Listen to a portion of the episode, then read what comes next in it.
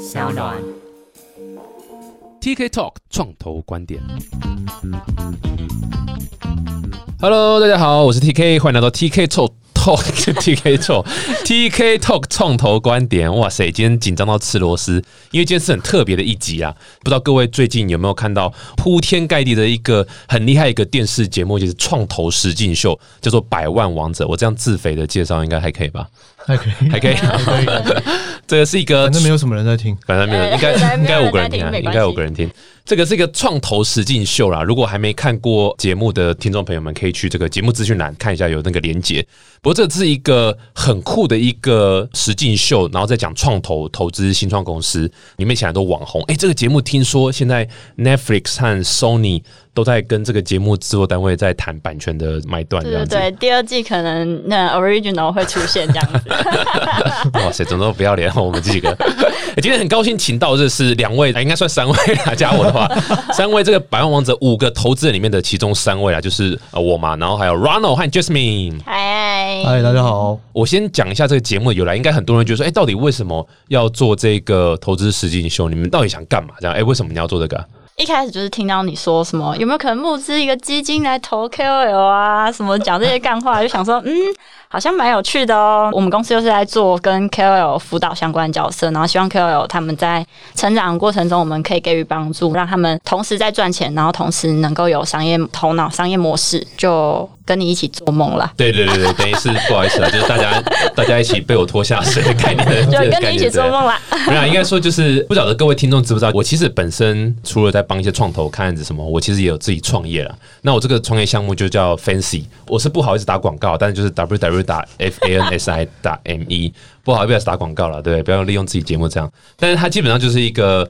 有点像是让粉丝可以去做投资网红的一个动作，你不再是只是买他的东西嘛，因为现在一般的群目就是买商品嘛，像电商了已经。那这个 fancy 的做法就是比较像是投资网红的概念这样子，模拟啊，模拟投资人的概念。同时，这时候 Creator Base 创作者基地在做，就是培育一些有一些流量的，大概中型或者中型以上的网红，把他的流量变现，变成一个商业模式。对这是你们主要在做的嘛？我们辅导创作者有从零的，有从一的，然后有到中型到大型的，各式各样的创作者，其实我们都有协助辅导的机会。中型的创作者，他们可能会有，不管是想要往大 IP 制作，或者是他们想要把他们目前想做的事情更钻研，去做出不管是实体商品啊，或者是实质的商业模式。这个时候，我们就会进入到投资阶段，投资它进入到大的 IP，或者是投资它进入到新的一个商业模式，然后刚好跟 TK 这个 Fancy 平台我们一起的合作，然后错就生了这个百万王者出来了。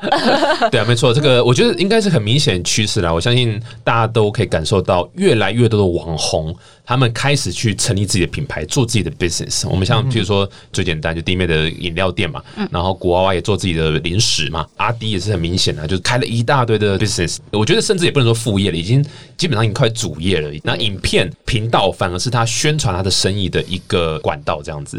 那 vice versa，相对来讲，很多创业家也开始都慢慢变网红。你看，像 Ronald 对不对？有的人创业家，他开始也写自己的 off the hook，对不对？也是有自己的一个这种所谓的 Subscribe 对啊，me 对要 subscribe，它是 media 的一个哎你一个有没有把那个网址背出来？？w w w 点 off the f u c 啊什么？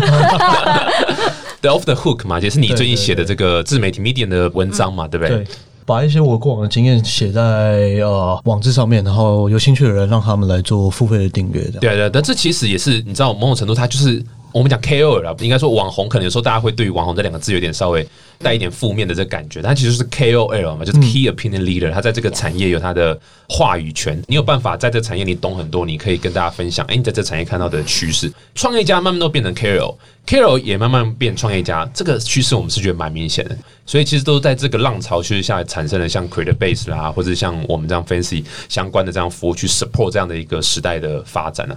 所以我们两个做这个节目很明显。那 Ronald 你做这个节目干嘛？这个不晓得，那节目不是缺咖吗？你当初不是这样 不是讲好要有一个很美化的讲法，你怎么？哦。我当初会想要参与这个节目，其实我本身一六年公司出场一部分的时候就开始做一些新创的投资啊。嗯，这个节目是一个很好的方式来让大家理解到网络创业是什么，还有怎么跟投资人应对，或投资人要问什么样子的东西。还有投资人到底有多鸡掰。对对，超鸡白。我觉得看那个画面最左边那一位就知道，你说 所以我觉得很好玩的是，最早最早在一开始创业的时候就看两个美国的节目，就 Apprentice 跟 Shark Tank Tank。Shark Tank，对啊，所以要听到你在讲这个题目的时候，就觉得，嗯，如果有机会来当那个 Sharks 好了，感谢让我参与这个节目。哎、现在最多人在干屌，就是说那个 sharks 太不像 sharks 了，我们像 goldfish，我们我们很温和，像金鱼，不像，鲨鱼。现在最多人在讲就是，毕竟我们也是怕那些网红嘛，对吧？我们怕被反干对，因为。因为话语权在他们身上，太多案例不是这个网红发文了之后啊 我对对们也是以会怕错着错着，就被出征了。所以那六组被淘汰，不好意思，对不起，对不起，我觉得都是他们两个害的，没有没有没有，我是很喜你欢你们们还有回。来的机会，记得去拜布复活。对了，还有拜不复活投票啦，对对对对，对对对对听到节目的或者看到这影片的，记得去投票。我觉得这节目有两大重点啊，第一个就是让更多人了解说投资人到底在想什么。嗯，不过这不是 VC 哦，各位，这五位投资人都不是创投的想法，都是偏向天使投资人的想法，所以我觉得要讲清楚一点，就是天使投资人和创投其实他们的想法不全然相同，甚至有时候会差蛮多的。第二点是，其实也是让很多，因为像我本身其实，在创业圈是很熟悉的，再熟悉不过了。可是，在网红圈我是非常不熟悉。那在网红圈这样这几年这样接触下来，才发现说，哎、其实很多网红他们对于创业这件事情，哎、还算陌生哎、当然，就是有很多像 Creator Base 这样的角色会去跟大家说，哎、其实你是比这些什么软体创业家。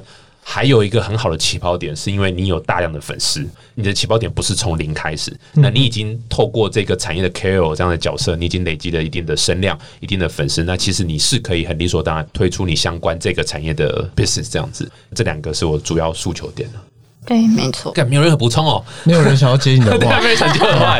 那为什么要用 Fancy 好了？你讲一下为什么要用 Fancy？哎、谢谢你帮我打广告。没有，因为主要就是所有网红的转创业家或所有创业家，就是 even 软体都一样。你一出来创业，第一件事情是什么？就是你需要有营运资金。这个营运资金，网红这个产业，像我们今天节目上看到那九组啊，我觉得那九组拿去跟创投 pitch。应该都不太会有创投会理，应该都非常难，因为它不是一个三十倍、五十倍的一个 return，创投必须要有这样 return，它才能够 cover 掉它营运基金的一个成本。但是这几个它不会这样 return，难道就不是一个好 deal 吗？No，它还是一个很好的 deal 啊。你说像比如说文创相关的，像咖啡店，像林焕的趣味商行咖啡店，它能够带来很好的一杯咖啡，路过人喝一喝也觉得很开心，消磨一个下午，或者是呃很多弹翻床，对不对？也是很好很有趣的，就很多都很有意义。但是创投要投他们，哇，几乎是不太可能。那你说跟银行拿钱，哇，也很难，银行嘛跨不。反而这时候是你自己的粉丝变成一个出资者，用聚沙成塔的这个概念来走，是再合理不过了，我觉得。所以我们才会想说做这样一个模式。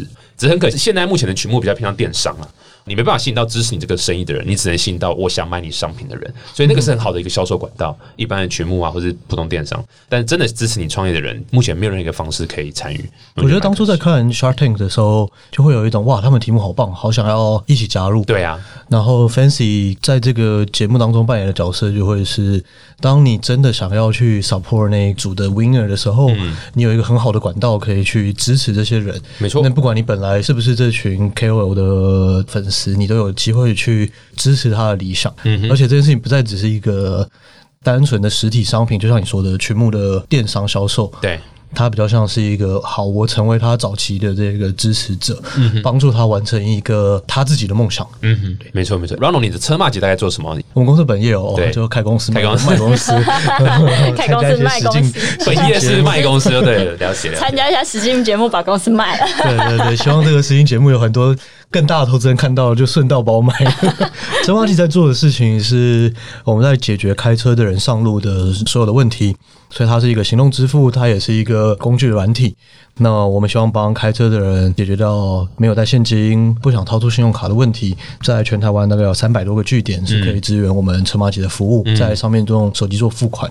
那我们在看的其实是未来二十年开车的车主的生意。嗯，你买了一台车，你会希望停车场有什么样的改善，加油站有什么样的改善？我每天收到这些路边停车缴费单，是不是有更好的方式可以做缴费？这是我们在处理的。没错，这个是本身是创业家，又是天使投资人，这真的是很棒的一个组合了。我希望台湾看到更多。我其实绕一圈称赞我们两个，就也是创业家，也是天使。对 对对，我我有感觉到，没有啦，其实百万王者那五个投资人里面都是创业家兼天使投资人，每一个都这样那这个在美国是哇，再平凡不过了。他们叫做 recycle，他们会 recycle 他们的钱。嗯我从投资人拿来，然后做哎、成功卖出去之后，或是成功有什么样的出场，我再去重新 recycle 回去，在这个创业圈里面投更多的。台湾其实也越来越多是这样啦，像之前您待过的这个 GoGo Look，对哦，不对对？他们其实也蛮多是有这样的一个做法，是就是是哎、成功卖给 Never 也有做很多天使投资，我觉得这是非常非常棒的，希望可以看到更多。好吧，那直接切入重点啦、从天使投资人的角度啊，哎、我好奇先问，就从百万王者这个节目里面，那九组哪一个让你们印象最深刻？我自己印象最深刻，虽然我也是我最熟的，就是嘉庆。嘉庆哦，那个闪亮胖时代，就是做胖女孩服饰。的，对。一开始我跟嘉欣其实就原本就认识，然后我们就还蛮熟的，因为他常常来 Creator Base 做拍片啊、剪片一些制作方面的。然后之前我看到的她完全是一个天真浪漫的女孩，他想的事情会非常的跳痛，然后很强。跟他相处起来，我会觉得很开心。他就是一个带给别人快乐的人。但是我自己在看他的时候，我会觉得说，诶，他可能就是一个创作者，他可能没有想那么多，他并没有想要发展到他的商业模式，他就是单纯想要 focus 在创作。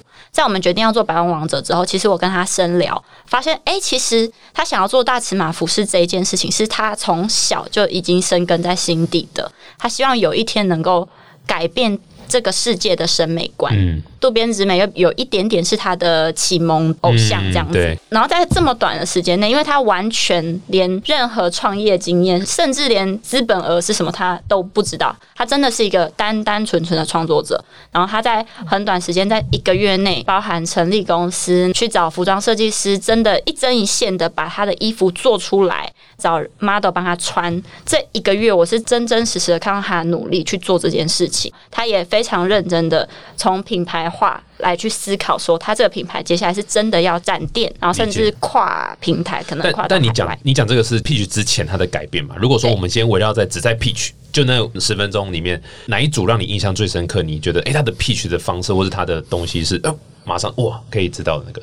法力。他们商业规划上面其实算是蛮完整的，就是从要先 build 一个专门 for 卡牌的论坛，然后把一些高级玩家跟写手 recruit 进去，然后把这些版位卖给这些卡商，再建立二级市场。然后二级市场交易，我们一直以来都知道说这个很 niche 二级市场交易是非常大，包括精品包啊，包括各式各样的卡牌。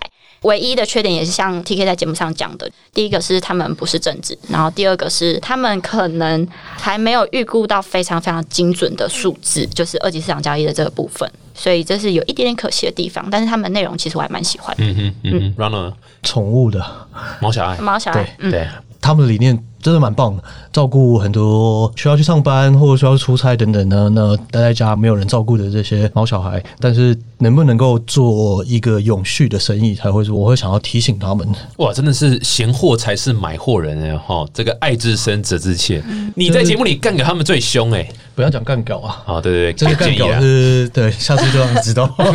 下次就让他们知道的意思是，对啊，他们做的事情很好，不过就是你会知道这个东西放在商业社会上面，他们会很辛苦。那不管他们过往什么样的经验，你会想要提醒他们一下。嗯那接不接受是他们的选择，但是会认同他们的理念。他们其实对我来说印象蛮深刻。嗯，理解理解。我这边跟 Jasmine 一样，我是法律费用一点红。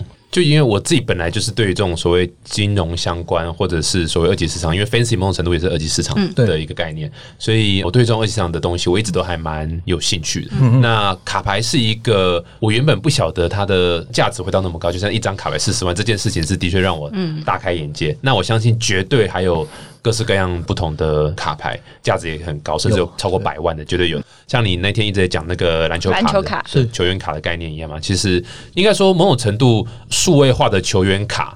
已经在做了，NBA 也已经跟很多公司合作去做，他们叫 Video Clip 的一个卡，然后那个卡也是用某种程度透过区块链的方式，让它变成是唯一的一个数位的一个球员卡的概念，可以让大家去做收藏和交易。这样，这个趋势我觉得是一定是日后一个很重要的发展，因为年轻人现在对新东西接受度是越来越高，台湾的你知道可支配所得越来越高，所以其实是会有很多这种、哦我买个东西，我不再只是拿来花或是用。哎，我其实是可以收藏，然后之后去交易这样子。欸但你那时候好像没有很支持他们、欸。哦，真的，我真的是卡在两个东西，一个是团队啦，第二个是你说都是男生，对，都男生，不会，不要再挖洞了。赶快叫他们 recruit 一个女生就行了。对对对，没有，第一个是没有 full time 嘛，第二个真的是论坛这件事情，我一直我信心比较低啦。那我真的假的？对我知道你比较看好论坛，对啊论，我我是觉得他们的模式蛮棒的。对，但我自己信心度比较低，是因为伊娃有在节目上有提到，就是哎、诶那 Facebook 也可以做某种程度上做到论坛的功用，或是或者你就是开个 Line 群什么的也可以。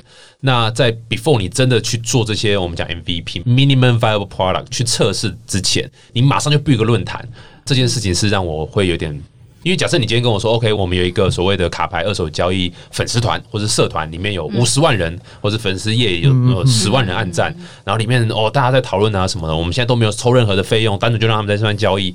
就已经怎么样怎样，那我们当然就没话说嘛。可是他连这个基本的动作都没做，其实就会让我觉得说，哎、你是不是 again 就跟你没有 full time 一样，就是你是不是还没有这么真的认真？对，这这么多 commit 这样子。因为如果你真的很扛密，你总是会想办法去 try，对不对？所以就是会让我比较退步一下这样。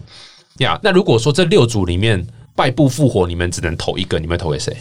如果要救一个人回来，我可能会去为触笔的那个。哦哇，interesting，对，为什么？咖啡就是一个必须的东西，只是你需要 tune 一下，让它变成嗯你想要带给客人的到底是一个有质感的东西，嗯有层次的东西吗？还是是你想要走连锁咖啡的？所以说把它再拉回到节目上面来，再 coach 一下或者怎么样的话，我会想看看他们愿不愿意做一些不一样的尝试。嗯因为毕竟不是每一个人都是走 Seven Eleven 的咖啡，它这种比较高质感、比较高单价或者是气氛型的东西，会是我觉得未来的趋势里面会有一个部分是在这样高质感的咖啡厅。嗯哼，当下我觉得它第一个它的甜点很好吃啊，嗯吃人嘴软啊，对，吃人嘴软。呃，就是它的食物的品质、它的咖啡的品质都是有的，只会觉得说有点可惜，它那个时候 pitch 没有到很让我理解他想要做什么，嗯，有点散啊，有点发，散。所以会想要多听一下。理解。我这边可能会选最近红什么弹翻床，主要是我很喜欢达尔和雷包这两个人，嗯，他们很有自信，感觉是很冲的两个年轻人。你知道，一个创业家如果他在讲他的东西的时候是是很有很有有热情 passion 热情的时候，是可以感受到。然后包括雷帮，我们在跳那个是雷包，他也是运动的热爱者，也是这个教练。然后如果他们又都是一起创这个频道，还有这个业的伙伴，我觉得是还蛮好一个组合。这样他们的粉丝数量也比较多，然后他们认识的 Carol 也比较多。我觉得某种程度上一开始起跑点是还有机会。那只要持续努力下去，一开始你靠网红自己本身流量的行销，我觉得是 OK，但是它不持久，你绝对要把 business 顾好这样。但至少它的起跑点是会比较顺一点这样。其实我还蛮期待他们东西。OK，本来这一集想一开始就切入大家各自投资的一些案子的讨论，可是其实听众或是观众他不会晓得我们投什么东西，他根本不了解团队在干嘛，所以这个节目是。理论上，我真的蛮建议大家先看节目，再来听这一集。就是你们都看完了之后，你们一定会有自己的想法，然后你们可以再来听这一集，听说，哎、到底你已经的想法听了这么久了，就到到这边才才讲，一开始不讲，爆完雷了，爆完雷了。那所以你都了解他们的 pitch，因为我们投资人跟你们看到节目的状况是几乎是快一模一样哦，我们没有做太多的就是修剪或是干嘛。嗯，我们听到大概也就是这样子，所以你们可以听听看，就那十分钟的 pitch，你的想法跟投资人想法是不是一致你会？不会想要支持他们？对，然后你可以真的是想看说，哎、如果你是投资人，你你会不会想支持他们这样？呀，酷。呃不过这个节目到到这边呢、我在想说，我们聊一下，因为我们其实各自都有一点投资经验，聊一下说你们自己的天使投资的状况里面有没有什么 learning，或者是你想跟大家分享，哎、你都怎么看团队，让大家知道说，哎、天使投资人是怎么去评估团队的？我自己在你刚刚讲这个雷包他们的时候，确实啊，就是热情对我来说是一件蛮重要的事情。你有没有闪闪发光？你有没有觉得这件事情你会想要做一阵子？做的过程当中，如果没有创办人自己的对这件事情的热爱，其实很难撑过。我觉得六个月以后，很快就热情就没了。你会找到我要持续在创业这条路上面的原因。很多时候，你看一个人他做一件事情可以持续做两到三年，或他在这条轨道上面做了一阵子，他不断的尝试，这会是我在看团队的时候很重要一个特质。还有热情的来源是什么？哦一开始你一定会假装对这件事情很有热情，对，但是碰到很多对对对不起对不起狗狗屁倒灶的事情之后，你会 你会发觉啊，原来这不是我要的，但会继续选择在这里面的原因会是什么会？是什么？其实有点呼应刚刚就是你讲，就是佳琪嘛，就是那闪亮胖子代，因为他才二十几岁而已嘛，对不对？对，二十然后他曾经因为身材的关系被霸凌过，然后这样的一个想法，就是说我一定要改变这件事情。为什么胖就是就是对的，就就对就会被人家欺负对对，没错，没被照顾到，那这个其实就还蛮支撑他热情嘛。没错，没错，没错。我我这样转场转给你，你怎么你怎么没接下去？哦，我我，哎，这是转场的部分啊哦，get 到了，get 到了，get 到。我这边投资其实比较跳痛。我之前当天使投资人的时候，我其实原本是比较保守的，因为我原本是医疗产业出身，所以我会哦，医疗产业出身，对我原本是医疗产业出身，所以我会专注在看比较 niche 的产业跟医疗相关的投资，然后会看他们技术层面有没有到达他们想要做的东西的水准一定的水平，我才去做比较就 angel round 的投资。后来跳进新媒体。也是有一点点像是因缘际会啦，KOL 正在崛起，然后我自己也本身喜欢看，这几年在 KOL 产业里面也学习到非常多不同相关的知识跟理念，然后有一点跟你入坑 fancy 是一样的概念，就是觉得说这是一个趋势，所以 KOL 变成创业家，创业家变成 KOL，这两个是相互呼应的。刚好提到技术了，因为医美的确本来就是要吃比较吃技术。自媒体这边呢，自媒体就是看人，所以是看他的创业故事嘛，他为什么要做这件事事情这样对，子。没错。哎，团队真的是很长，几乎每一集问到怎么做投资决定，团队都脱离不了这个东西。嗯，那我自己是觉得，在早期天使啊，或者是 Pre A，我觉得甚至应该 A 也都是啊，都还是创办团队是最重要的。不过我的确听过像 again 天使是很早期，所以也要看人，但是创投有时候比较像，比如说 B 轮、C 轮，他们其实很多是 I don't care about 团队。因为你团队不对，我就把你 fire 掉就好了，就这么简单。然后换新的人，专业经理人来经营就好了。所以这是每个阶段不同的思考点，也是说一开始很重要，但是你千万不要认为你有这个热情，你有这个故事，你就可以轻松做。没有，当你越大的时候，你要把很多规模化该做的基础工作要做好，不然没错你是会被董事会 fire 掉的。呀那有没有别的团队之外呢？你们你们还会看什么？我还看了一件事情，会是他们怎么去解决问题。嗯，就我会很喜欢听每一个创业团队在分享他们怎么去面对创业路上的各种挑战。这块是我这两年来发掘动手解决问题的能力。如果他可以讲出一些案例的话，我会对这个团队协作过程更理解。你一定遇到很多问题，那你是在那里哭吗？还是说你他妈，我就赶快，然后想办法把它解决掉，这样子？嗯，这个是你很 care 对不对还？有团队是一个人在解决这个问题吗？还是是号召一些人来帮忙解决问题？嗯，最近我发觉我的投资已经收敛到越传统的我越喜欢，哦，准备要投面包店呐、呃，非常非常完全 OK。啊，对啊，因为我觉得走到这个阶段，你要在网络的领域上面找到技术上面非常非常优秀的，其实很难。比方说，我有投一间咸酥鸡店，嗯，真的认真认真认真认真。哦，哇哦，那 OK 对我来说，这一个投资看的点是下一个时代的咸酥鸡店该长成什么样子。哦不太可能像是早期我们去夜市这样路边什么什么叉叉大鸡排这个东西有没有办法 scale 起来？嗯，而且是在台湾以外的地方，我会非常喜欢越传统的东西。应该说营收啦。我们有时候在看很多新科技或新媒体或什么的，其实最终还是回到你一开始你要怎么样去有一个营收去支撑这家公司嘛。传统的产业它比较有一个明确的商业模式，某种程度上你是可以比较容易说服消费者去掏钱买单。那如果是新的东西，有时候一开始要去教育市场了，有时候一开始要去干嘛干嘛，其实是比较累的。所以基本上听起来就是一个追求短期 return 的一个投资人嘛。对啊，像当初看 Fancy 的时候，就是有点看不太懂，哎呀，还要教育市场，对，教育市场的部分超累，超累对啊，。又网红又要教育市，又区块链，到底在讲什么？呃，Jasmine，你都看什么？赶紧把 Ronald 话打断。呃，其实我也是蛮同意 Ronald 的讲法，因为传统嘛，我本身医疗科技出身，所以我会看的是这个东西到未来是不是真的有用，在中间过渡期，它可能需要这些科技啊，这些干嘛的，所以我希望不管是 KOL 还是任何创业家，他们想要创业，在他们的领域上面做任何革新改变，都回到这个东西是不是刚需，嗯，你做的东西是不是有需求的，这对我来讲还蛮重要的。理解理解，我我这边稍微比较不太一样，我没有那么追求传统，我不觉得传统是错，但是就算是传统产业，就像耶稣记好了，它也必须要一个新的方式去切入这个东西。嗯但我的确 echo 的地方是说，很多团队会呃忘了赚钱，这个是我第一次创业我也犯一模一样的错，误就你说犯了我们一起你的 Clip Pick，还有我的钢坡那时候都是情侣 App，也是，嗯都是忘了赚钱。那时候第一次创业人最常有这样的一个我的产。品很好，世界就会接纳我。对我现在没赚钱没关系，因为我之后会变成独角兽，对对对对对 Steve Jobs 或什么之类的，以为是 Steve Jobs，结果变成 Steve Jobless，对，没有工作了这样。Jobless。对啊，所以我觉得这个是蛮容易陷入到这样一个陷，会一直做产品，忘了赚钱。我觉得应该说亚洲可能中国之外，蛮多团队会不知道怎么做 BD，做技术产品很会，或是把功能做的很棒很会，但是我要怎么卖？怎么卖？怎么做出第一笔生意来？对对，哇，这个是很难。我觉得车马吉就是一个很好的例子，就是你要交涉的对象是停车场的业主嘛。嗯嗯，哇，然后这些应该是哇传统到一个不行吧？不要跟我说什么 A P P 然后听阿伯啦，对对不对？对应该都这样吧？你怎么说服他们？其实我觉得一开始花了蛮多时间去理解这个停车场产业的产业链是什么，啊因为我们不是停车场小开，也没有人做过管理员，也没有人做过停车场管理业者。在中间过程当中，就发觉其实停车场多数的时间点，如果它是空的，它就有点像那个饭店的床位是空的的时候，会有 last minute 啊 deal 嘛。一开始我们做趴车的时候，我就是用这样的概念去说服停车场产业把它的车位释出。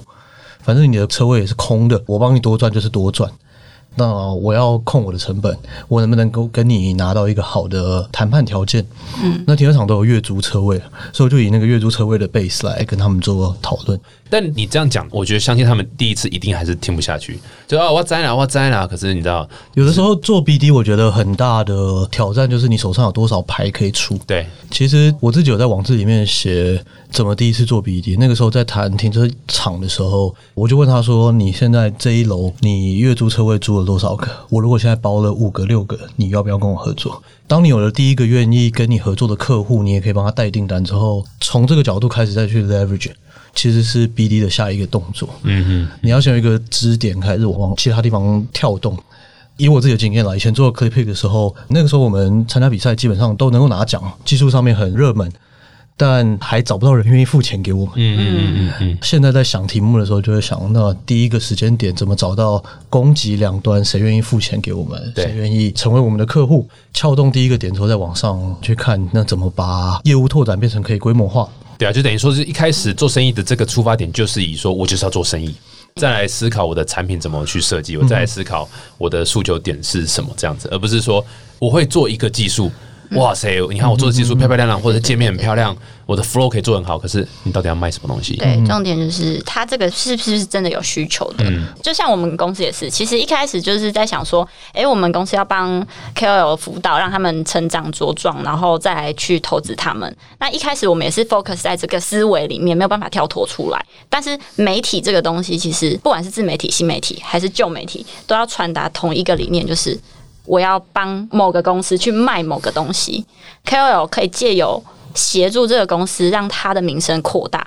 那他名声扩大之后，他就可以去做更大的制作，发展自己的 IP。所以这还是要背上我们有进单，我们把这个单给 KOL，然后 KOL 就可以靠这个单来建立他自己的名声，他也可以有 income 进来。那我们公司同时也可以有 income 进来。我们现在在做的有点像是新旧媒体的融合，传统媒体是做平面的，自媒体是做垂直的。因为自媒体就是每一个 KOL 有有他们的粉丝，平面就是传统媒体可以把企业形象打造出来。嗯，那我们就把这个三 D 立体图建造出来之后，让 KOL 也可以借由传统媒体增加曝光量，发展成自己的 IP，甚至是自己想要做的新的产业链。这样子，对，这个是很有趣的点，就是一般新创软体或什么现在像是很难发生。就是你刚刚讲，哎，你可能粉丝养到一个程度，会有厂商愿意请你做一些业配啊，可能是简单的小的业配也好。可是你借由这些业配搭配你自己的人设，你是可以再继续把你的声量再做更大。没错没错所。以一方面你收了钱，有些营收；二方面你又透过你的作品，你自己特色的作品，去把你的声量还有人设什么扩更大。像浩哥就这样嘛，他每一只都是业配，但他每一只夜配都他自己的特色太强烈了，又好看到一个不行，所以真的他一边收钱一边把他的名声又做更没大错。没错，对，这个是就是为什么我们会一直觉得网红踏入创业家的这个角色是再自然不过，因为他很快就会发现他的品牌的影响力是有的。接下来你就是做自己的 business 这样。这也导到说，台湾刚讲说，像我们比较熟悉这种说软体的新创或什么，或是其实我觉得医疗的也是，就是大部分都是 focus 在技术，一来是忘了 BD，二来是也忘了行销。那行销这一块倒不是说什么铺天盖地的下广告什么，其实不是，而是说你怎么样去把你产品的定位讲得更清楚，然后可以传达到你的 TA 听得到的地方，而不是我就做起来，然后等着别人来看有谁用，对啊，因为不会有人。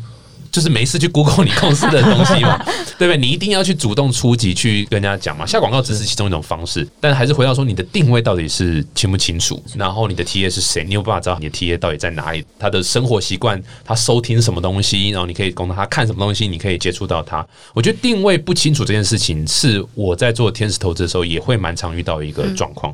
我们会很常碰到创办人或创办团队想要做非常非常多的东西，听完之后你会觉得，嗯，每件事情好像都可以，但忽然不知道他到底要立足在哪一个地方开始往下做。嗯，我后来理解到，就是好的创业家，就是他除了会讲以外，他有办法把它落地，他有办法把东西做出来。不管是他可以拿到第一张单，或者是说他所要实践的东西是真的如期的照开发的进度把它弄出来。少数碰到的创业家是，他打从第一天他就没有想要有收入，但他就是有办法募资。我觉得那也是他的技能，嗯，就是他就是有办法把资金找进来。这是很厉害的一个技能，所以靠 pitch 活下去对，。太厉害了。对啊，因为我我觉得，其实如果创业家很清楚知道他自己在做什么，比方说，我就是靠募资，我要撑到 F 轮，然后我会被买掉，类似像这样，那你只要去检视它的合理性和你要不要承担这个风险。但多数的人其实没有那一个本领啊，所以你还是得回到你能不能够做好好的业务拓展或好的行销方式，让你的产品或你的服务给更多人看到。我感觉你有个名字在你脑海里没有讲出来，是谁？哪一个团队？就是只靠 pitch，然后一直募资募资，然后最后就卖掉的。Uber 啊？都讲到 F 轮了，没有，我以为你要讲台湾的团队。没有没有没有没有，台湾没有那个人有本事。台湾目前我真的没有看过有谁有本事可以持续性的堆叠上去。嗯，Travis 很厉害，你看现在就是 Uber 的那个前 CEO Travis，他现在做那个 Cloud Kitchen 也是啊，哇，也是一出来就声势超大，然后拿了一堆钱。不过当然他的 track record 也是有很大的关系啊，就像今天 Mark Zuckerberg 说我要出来做一个太阳能手电筒，对不对？有太阳的时候才会亮，但大家还是狂投啊。对对对对对对对，对啊，就是这没办法，因为 Mark Zuckerberg 的成功太厉害了。这样子，我觉得回到白王的节目来讲，我觉得趣味商行林焕某种程度上就是给我这样的感觉，就是诶，他好像可以做咖啡，也可以做餐饮，要做中央厨房，要做什么？我觉得他稍微可以再收敛一点，更清楚之后，他的第二间店也比较知道说我怎么做行销，我甚至怎么样装潢，对不对？我要推什么餐点。都会比较清楚一点啊！我是真的还蛮喜欢趣味商行，只是说就是每个人都很容易发生这种定位不清楚的事情。是，就是你投资的过程中，你有没有浓缩？一些诶，有没有什么样一个最大的 red flag？对，红旗，你看到就是 fuck，这个不行就是定位不清楚。我觉得定位不清楚是最痛苦的。啊！对，其实林焕一开始进来的时候，第一个感觉就是，嗯，所以你又想要做咖啡，又想要做特色咖啡，然后又跟小农合作，又要做中央厨房，又要发展自己的 IP，然后那就一般的咖啡厅，就是它的中心思想在什么，在哪里？我对这种的会比较恐惧。反而说，假设今天林焕在 P 九时候跟我们说，林北就是要做只有南美洲的豆子，不卖任何餐点。咖啡就是只结合台湾的小农的水果，对然后呃，比如说每个人进来，客人就是要用滑板的滑进来才可以喝，对，有类似这就随便的东西这超。酷，这一定会有，就这样子然后。对，然后或者说哦，我的定位就是我的建筑装潢的要很特别，比如说有个溜滑梯从二楼滑到一楼，这种随便乱讲，我真的随便乱讲。但就他如果今天他定位清楚，然后投资人说，哎，你要不要做那个？他可以说不要，我就是不要做这个，我就是要做那个。哎，这其实是我喜欢看到，我喜欢看到创业家是反驳投资人的，我觉得这个是很棒的一点。你会反驳投资人吗？不太会啊，我都是哎、没问题，没问题，你说什么我都照办。以前呐、以前真的是是是是人家讲什么就照办，想要看 TK 反驳投资人的话，可以去 YouTube 搜寻。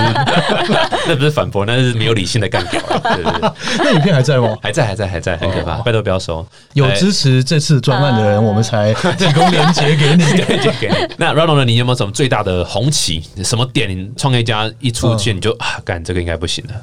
我自己从以前到现在都一直在做商务拓展、伙伴拓展啊等等，所以会蛮苦恼，就是梦想家，就是 dreamer 这样，不是那个宝岛梦想。是，对，就是我蛮不喜欢 CEO 只会做梦的。他也不能不做梦，嗯，他在做的事情如果是难的，他的挑战本来就会高啊，也是因为这些梦想，所以你还会觉得说我要不要支持你？比方说嘉庆来说，就我的印象当中，我没有认为肥胖的人或者是怎么样的人是难买到衣服的，我我不知道，我不是这个产业的人，但我从他的解释我会知道，哦，他有一个很大很大的梦，他认为这个产业可以做起来。嗯那你有没有实际去做呢？你有没有去工厂？你有没有去？难不成我投资你，我还得带你去成衣工厂？我得带你去找布商等等？那为什么我不来做这个？最常碰到的会是说，好，有什么我可以帮你？当我问这个问题的时候，更多的钱，更多，对 我刚刚也想要更多对对对的钱对。对，如果只要更多的钱呢，我没办法。对啊，因为你穷啊，对我穷啊！你在做这个梦的时候，应该会有很多事情是你会知道你缺乏的。如果人不知道自己缺什么，那蛮可悲的。嗯，没错没错，所以如果只缺钱呢，你要找的人也不该是我。没错没错，这真的是还蛮有共鸣的啊。这个我的部分，我是一开始如果有什么地方他是用说谎带过的话，我会哦，sorry，我完全没办法跟说谎人共事。第二个是他在找我 pitch 的时候是已经做过，譬如说可能是一年或者是一年半 whatever 什么，我会想看到至少一点点的成绩。Again，其实也是 Echo 刚刚讲，就是假设你一年一年半下来，你都还是之前的梦想继续把它扩大化，或者梦想继续把它呃细致化。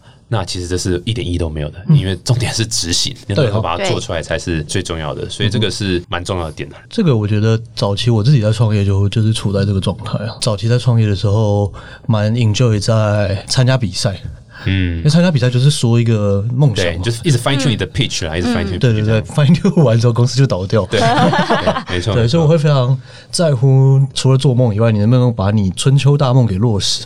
实践出来的过程一定会很难。那你需要什么资源？没错我们可以来协助你。呀，太酷了！今天这节目主要是抛砖引玉啦，希望更多天使投资人出来支持很多新创团队，不管是网红公司或者不是网红公司都好。如果是网红想创业的话，可以去找 Creator Base，对他们会有一些很多这种类似加速器的服务这样子。那如果你是网红想要募资的话，可以来找 Fancy。那如果是网红想要停车的话，可以去找车马姐，可以的网红想要接夜配的话，可以来我们。对这也不是应该找 Creator Base 吗？接哦，对接夜配的话，可以透过 Creator Base 来来找上我们。哦对对对对我们我们不私下接这个，对是是是是差一点，差一点就冲康了。对啊，那如果 again 如果还没有看过《白王者》节目的话，你听到这边你也不用看了啦，都爆完雷了啦。不过这对节目是在十一月初会是最后一集，最后一集正是每一个五个投资人都必须要选出至少一组来投这届，至少要五十万台币以上，一个人要五十万台币，所以。假设一个网红够屌，他可以全拿，他可以拿到至少两百五十万的投资额，不多，但是它就是个抛砖引玉。我们可以 match up 上去吗？可以可以可以，你今天丢了五十，在 A 之后，你可以说，哎、b 我也很有兴趣，我也想再丢个五十，或者是丢个十、二十都好，这是可以再加的，只有地板啊，没有天花板限制，这样，嗯嗯对啊，所以、哎现在网红就在这段时间一直在验证啊，所以各位，如果有想要参加第二季的，欢迎下面有连接。对，我们再把第二季的报名连接，如果有创业家是有兴趣的话，如果想投资的话，也欢迎私讯 TK。对想投资的话，我们也付他们三组网红的那个啦，投资欢迎投资我，我来帮你们投资别人。是是是，好，再次感谢 Ronald 和 Jasmine，谢谢，我们下次见，拜拜拜拜拜。